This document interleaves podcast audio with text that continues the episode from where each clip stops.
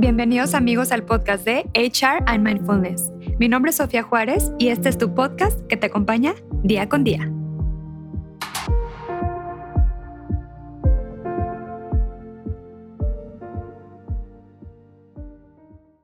Hola amigos y amigas, ¿cómo están aquí en otro episodio más de HR and Mindfulness? El día de hoy traigo un invitado muy especial, la verdad es que les va a encantar. Él es psiquiatra y psicoterapeuta familiar y bueno, y también de pareja. Con ustedes, Hugo Cornu. ¿Cómo estás, Hugo? Hola, buenas tardes. Muy bien, ¿y tú? Excelente, la verdad aquí muy contenta por tenerte el día de hoy con nosotros y creo que este tema es muy demandado, ¿no? La verdad, eh, por muchísima gente y está, va a nutrir a mucha gente que nos está escuchando, entonces pues vamos a partir de un mundo sin violencia. Entonces, vámonos a la primera pregunta, Hugo. Aquí dice, ¿qué es la violencia y discriminación? Platícanos un poquito. Muy bien. pues hablar de, de violencia es un tanto, a veces como complicado porque existen varias este, definiciones. De pronto es un difícil, es difícil de poder este, englobar, pero la, la violencia se refiere pues a toda acción o a toda conducta que puede llegar a generar eh, daño, sufrimiento o incluso la muerte de alguna persona. O sea, los daños pueden ser físicos, psicológicos o, sexuales. O sea, pueden ser eh, de, todo este, de todo este tipo. Y en este caso, sea, una de las cosas importantes para nombrar la violencia es que aquí lo que se hace es un uso intencional, ya sea de la fuerza física o de poder por parte de una, una persona contra otra persona, contra un grupo o una comunidad, y que en este caso, sea, pues puede llegar a producir estos daños que ya te mencionaba, pero en realidad este, este tipo de conductas va a ser intencionada. A eso se refería cuando nosotros hablamos acerca de la, de la violencia, o sea, tiene una intención. Eh, y cuando hablamos de discriminación, bueno, en la, en la discriminación puede ser una expresión de la violencia y en este caso la, la discriminación pues es una, una práctica que va a consistir en brindar de alguna manera una, un, trato, por valga la redundancia, desfavorable, que puede ser en este caso de desprecio contra alguna persona o también puede ser contra un grupo y que en este caso eh, puede también de alguna manera llegar a generar diferentes tipos de repercusiones en las personas y una persona puede ser discriminada o un grupo por muchos tipos de, de situaciones. Pueden ser, por ejemplo, pues desde el origen étnico, de la nacionalidad, eh, del género de la persona, de la edad, si tienen alguna este, condición social o económica, algún tipo de condición, por ejemplo, de salud, las personas que están embarazadas, eh, el, idioma, la religión, incluso pues tam- también por las opiniones que se pueden llegar a expresar, la orientación sexual, el estado civil y, y bueno, pueden haber muchas más situaciones por las cuales una persona puede ser discriminada. Eso se refiere como tal a discriminación. Excelente, muy bien. Oye, Hugo, ¿y cuál es la diferencia entonces entre violencia física y violencia psicológica? Muy bien. Am, pues como tal, la, la violencia física va a ser cualquier acto que pueda llegar a infligir algún, algún daño y que como tal no es accidental, porque ya lo mencionábamos anteriormente, ¿no? O sea, la violencia se genera con una intención y sobre todo va relacionado con la fuerza física o con algún tipo de, arma o objeto, incluso puede ser causada a lo mejor por, por la misma parte del cuerpo, ¿no? Esto puede consistir, por ejemplo, en cachetadas, en pellizcos, en mordidas, en apretones, por ejemplo, que pueden ser propiciadas también a lo mejor por algún tipo de, objeto. En la violencia física casi siempre pueden llegar a ver eh, algún tipo de manifestaciones que sean a veces como evidentes, o sea, pueden llegar a ver, quedar como algún moretón o alguna cicatriz, algún rasguño, alguna presencia de sangre, pero incluso también en la violencia física, algunos golpes pueden llegar a, a provocar lesiones que son internas y que como tal no sean visibles, ¿no? A través de la, de la piel. Mientras que en la violencia física, en este caso, son una serie de conductas que pueden ser también, o sea, intencionadas, dirigidas para la persona, pero también la violencia física, pues, la violencia psicológica, perdón, puede ser ocasionada en este caso por diferentes tipos de omisiones. Y entonces, en este caso también pueden ser, por ejemplo, las negligencias, eh, los descuidos, los celos, por ejemplo, los insultos, las humillaciones, el hecho de que alguien lo hagan menos, que se le diga tú vete para allá. Eh, la indiferencia puede ser una forma también de ese tipo de violencia psicológica, cuando se le compara, por ejemplo, a una persona con la finalidad de, de menoscabarla, eh, o incluso también darle algún tipo de, de, de rechazo o incluso amenazarla. En este caso son las manifestaciones, por ejemplo, de la violencia psicológica. Así es, es correcto. Oye, y la violencia de género, ahora sí, vámonos al tema, ¿a qué se refiere? Muy bien. Inicialmente, la la violencia de género, eh, se llegaba y todavía se sigue pensando que que está relacionado, sobre todo, a las mujeres, pero esta violencia de género, sobre todo, es debido al género de las personas, ¿no? Y entendiendo que el género se trata de una construcción social, em, y que en este caso se manifiesta, pues, por un poder que existe de manera desigual entre los hombres y las mujeres. En este caso, los hombres, eh, a nivel social, tenemos distintos privilegios que las mujeres no tienen, y que en este caso sea genera que como tal, o sea, tanto hombres como mujeres no no estemos con una situación de de equidad. Y en este caso, estas diferencias hacen que, en este caso, a las mujeres se les vea como, a veces, como inferiores, o que todo lo que esté relacionado a la parte femenina, que casi siempre se se piensa que que las mujeres es únicamente, se relacionan con lo femenino, tengan mucho menor valor o estatus, ¿no? Y en esta parte se genera esta violencia de género. Sin embargo, hoy en día, o sea, conforme hemos ido se han ido avanzando y las diferentes, este, formas de poder analizar y de entender los fenómenos de la violencia, hoy también en día se considera que la violencia de género puede ser una expresión que se manifiesta en las personas que pertenecen a la población de la diversidad sexual. Y en este caso, sobre todo, porque, eh, en la diversidad sexual, como bien lo indica, en este caso, pues no no está como tal, eh, representado a través del modelo masculino, a lo que sería la la parte, este, heterosexual que no o sea, se llega a tomar como la mayoría de la población. Y entonces, también en la diversidad sexual se llega a entender o se mira a través de la violencia de género las manifestaciones de de las conductas que hay en contra de estas personas. Entonces, hoy en día la violencia de género abarca muchos más aspectos que únicamente hablar de las mujeres. Eso fue una de los de los inicios, y hoy en día también, eh, se mira para poder entender los diferentes tipos de violencia que también en estas poblaciones de la diversidad sexual pueden llegar a presentarse. Totalmente de acuerdo contigo. Oye, ¿y qué características tiene la violencia, entonces, de género? ¿Cuáles son esas características? Muy bien. En este caso, en la violencia de género, como lo lo comentaba, van a estar, sobre todo, muy relacionadas en cuanto a estos aspectos que generen la diferencia entre lo que sería, eh, lo masculino y lo femenino. Eh, de de tal suerte que en este caso, o sea, como te mencionaba, a la parte a lo masculino casi siempre se le nombra que tiene mucho mayor estatus y mucho mayor poder. Erróneamente, bueno, se ha atribuido que lo masculino tiene que ver con el hombre, ¿no? Y que en el caso de las mujeres tienen que ver con la esfera de lo femenino, ¿no? Y entonces, en esta parte, eh, masculina, pues tendría que ver el hecho de ser, por ejemplo, el ser proveedor, el ser aventurero, este, pues el de rifársela, el de el de no rajarse, ¿no? Mientras que en la parte femenina, pues tuviera que ver o se le atribuye con esta parte de, pues, ser delicadas, de ser las cuidadoras, de tener la escucha, de ser protectoras, las que se queden como en casa y bajo el cuidado. Y entonces, en esta parte de de las diferencias es donde se empieza de alguna forma a generar que los hombres tenemos como este dominio o este control sobre el mundo, no solamente sobre la parte externa, sino que también los hombres podamos controlar la parte interna, lo que se encuentre, por ejemplo, en la parte de de nivel familiar. Y entonces, eh, se considera dentro de esta parte de esta idea o de este imaginario, ¿no? Vivimos en un mundo donde, eh, existe un patriarcado, ¿no? Donde los hombres nos hemos encargado durante mucho tiempo de dirigir, eh, y de tomar decisiones en muchos aspectos.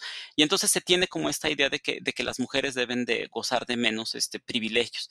A partir de esto, entonces, y pensando que los hombres tenemos mayor superioridad, ¿no? Se generan este tipo de conductas que pueden ser distintas, ¿no? Sea, de violencia, de menosprecio, de negligencia hacia las mujeres, de menospreciarlas, de decir que no tienen como oportunidad, de que no pueden, este, tomar decisiones, em, o de que incluso, bueno, su su cuerpo se les llega a tomar como si fueran objetos, o de que los cuerpos de las mujeres están a la disposición de todos, ¿no? Y que entonces, de alguna manera, pareciera que en esta parte, ¿no? O sea, se les pudiera llegar como, pues, como a chiflar en la calle, ¿no? O sea, de que se les pueda llegar a tocar alguna parte del cuerpo, o que incluso de que las mujeres puedan llegar a estar dispuestas, ¿no? A querer tener relaciones sexuales con cualquier persona, ¿no? Y que también, pues, representa esta parte, ¿no? De la de la violencia sexual. Eh, entonces, esta parte de la violencia de género está con este punto.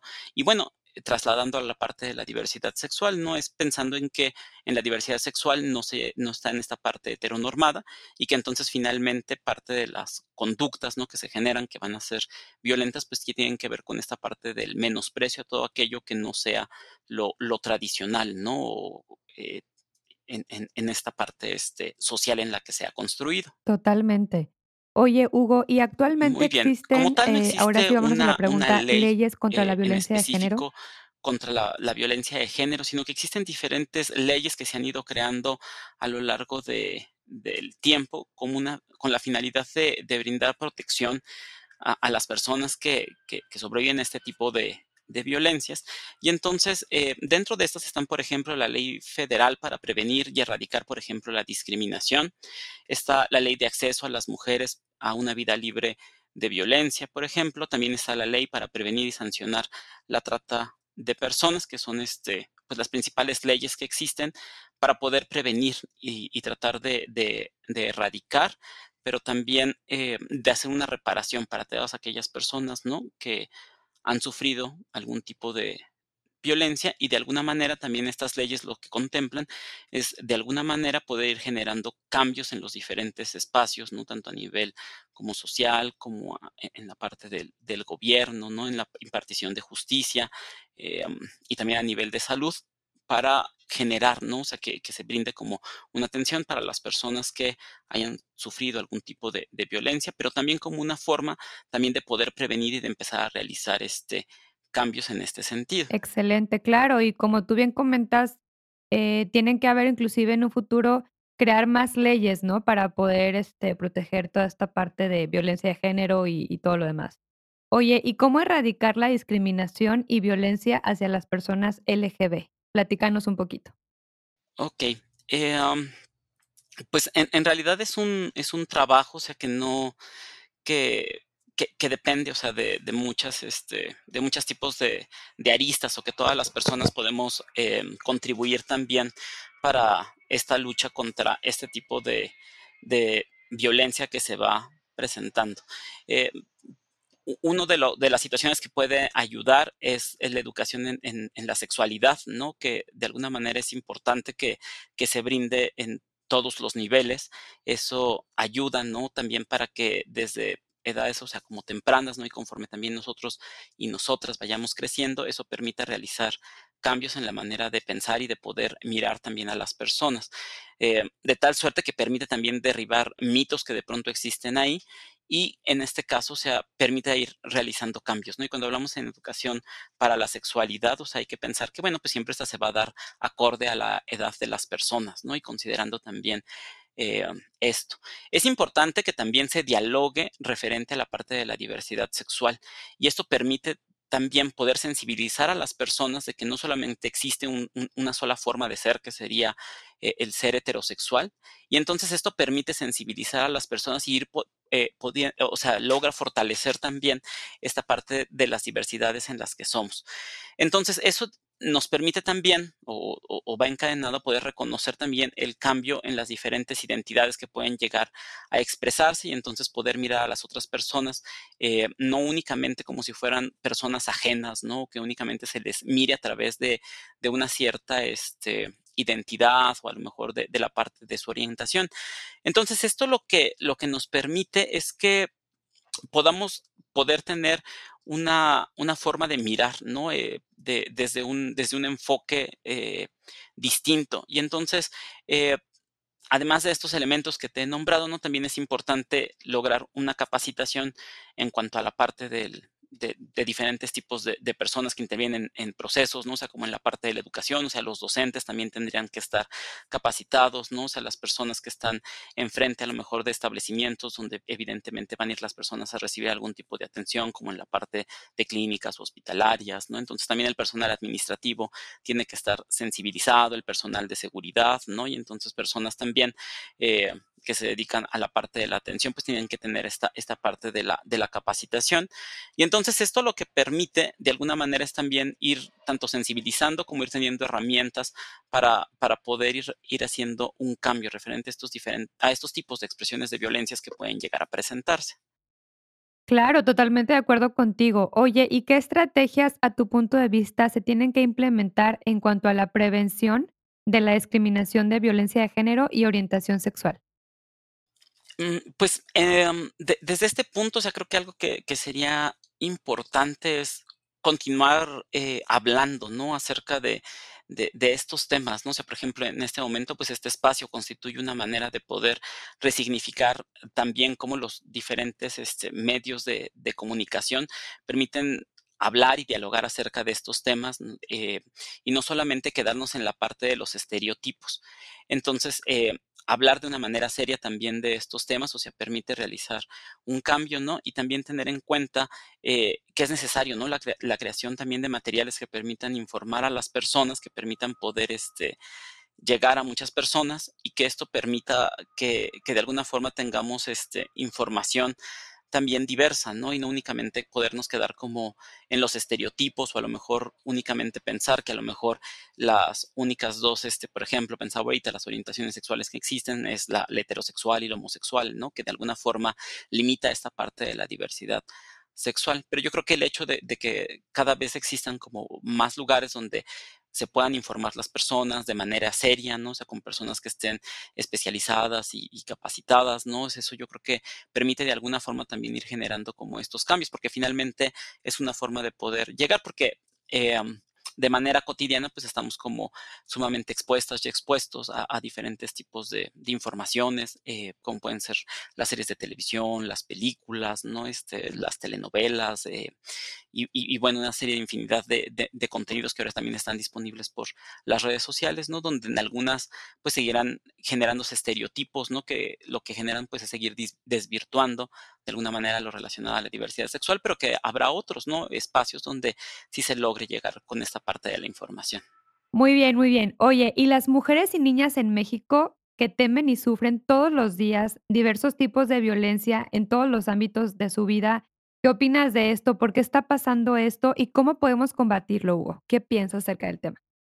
Okey, pues ahí es, em, o sea, es un tema de pronto complicado, a lo mejor de de poder ir analizando. Ah, lo que sí ha habido es un un cambio respecto a la a la difusión que hay referentes a a estos temas. Em, siempre siempre ha existido, mm, la la violencia de género, muchas mujeres, niñas y adolescentes, o sea, que que son sobrevivientes de de diferentes tipos de violencias de género.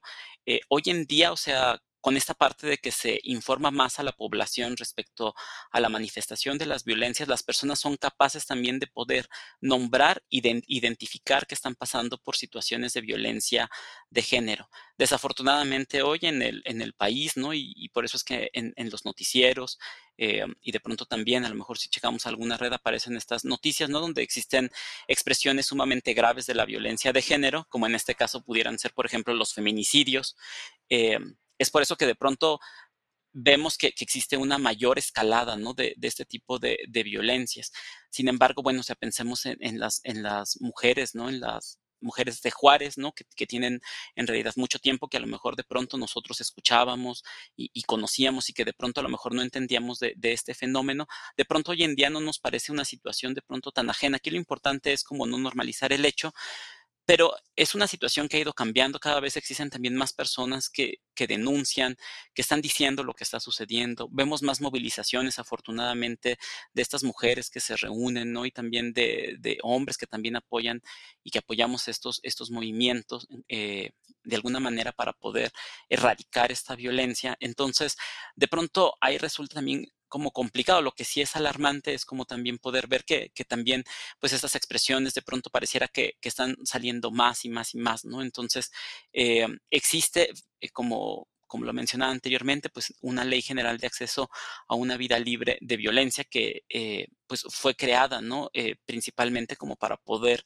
eh, de alguna forma, poder prevenir y atender, ¿no? Y poder erradicar este tipo de de violencias. Y entonces, bueno, pues esa ley ha tenido de alguna forma, eh, el poder mirar, ¿no? Cuáles son las situaciones que se están presentando y de alguna manera también, o sea, ahí eh, en esta ley se contienen diferentes tipos de de mecanismos para poder tratar de enfrentar y poder erradicar este tipo de violencia. Lo que sí es un hecho, ¿no? Pensando en lo en la pregunta que me hacías, ¿no? Anteriormente se le decía que era la violencia intrafamiliar y parecería que solamente la violencia pertenecía al espacio de la de la familia. Eh, sin embargo, bueno, pues hoy en día se sabe que no, que en en muchos lugares en donde en cualquier lugar en donde nos desarrollemos podemos estar expuestos a escenarios, este, de donde podemos ser víctimas de violencia, ¿no? Y en este caso también las mujeres. Entonces, este, creo que va habiendo también un cambio, ¿no? Respecto a la información que se tiene, cómo se nombra, cómo se identifica y que están presentes, ¿no? Y que afortunadamente cada vez más personas lo reconocen y empiezan a manifestarlo, ¿no? Entonces también esta diferencia que a lo mejor hoy en día notamos también puede deberse, ¿no? A este fenómeno que está sucediendo. Sin embargo, bueno, o sea, tomando en cuenta esto, es necesario, pues, como poder tomar como diferentes, este, acciones, ¿no? Para poder de alguna manera, eh, detener y poder erradicar estas situaciones que se están presentando. Así es, y como tú bien comentas, cada uno de nosotros tenemos una cierta responsabilidad en poder combatir esta violencia, ¿no? O sea, y poder, eh, detener, eh, toda esta cadena de violencia de género y como tú bien comentas, tanto psicológica como física y, pues, de todas las que haya, ¿correcto? Así es, y yo creo que de esto que que precisamente ahorita tú tú retomas, eh, ONU Mujeres sacó un un desplegado, ¿no? O de maneras de poder contribuir, ¿no? A er a poder erradicar la violencia contra las mujeres. Y y de pronto esto resulta interesante, porque en esta parte de esta escucha activa, ¿no? Es como si alguien llega, ¿no? Y nos comenta qué le está sucediendo, pues, como poder escuchar y creer qué le está pasando a esa persona, ¿no? O sea, antes de poder juzgar o emitir un juicio, porque de pronto esta parte de los juicios que nosotros llegamos a emitir emitir de pronto desaniman a la persona, ¿no? Porque las hacen cuestionarse sobre lo que están viviendo. Eh, todo esto que venimos haciendo, ¿no? O sea, es una forma de poder enseñar a otras generaciones cómo pueden, eh, cambiar, ¿no? De alguna manera la forma de vivir, ¿no? Eh, el hecho de que nosotros podamos exigir una respuesta a través de manifestaciones o de que son necesarios más mecanismos para poder detener y frenar y reparar los daños también es importante.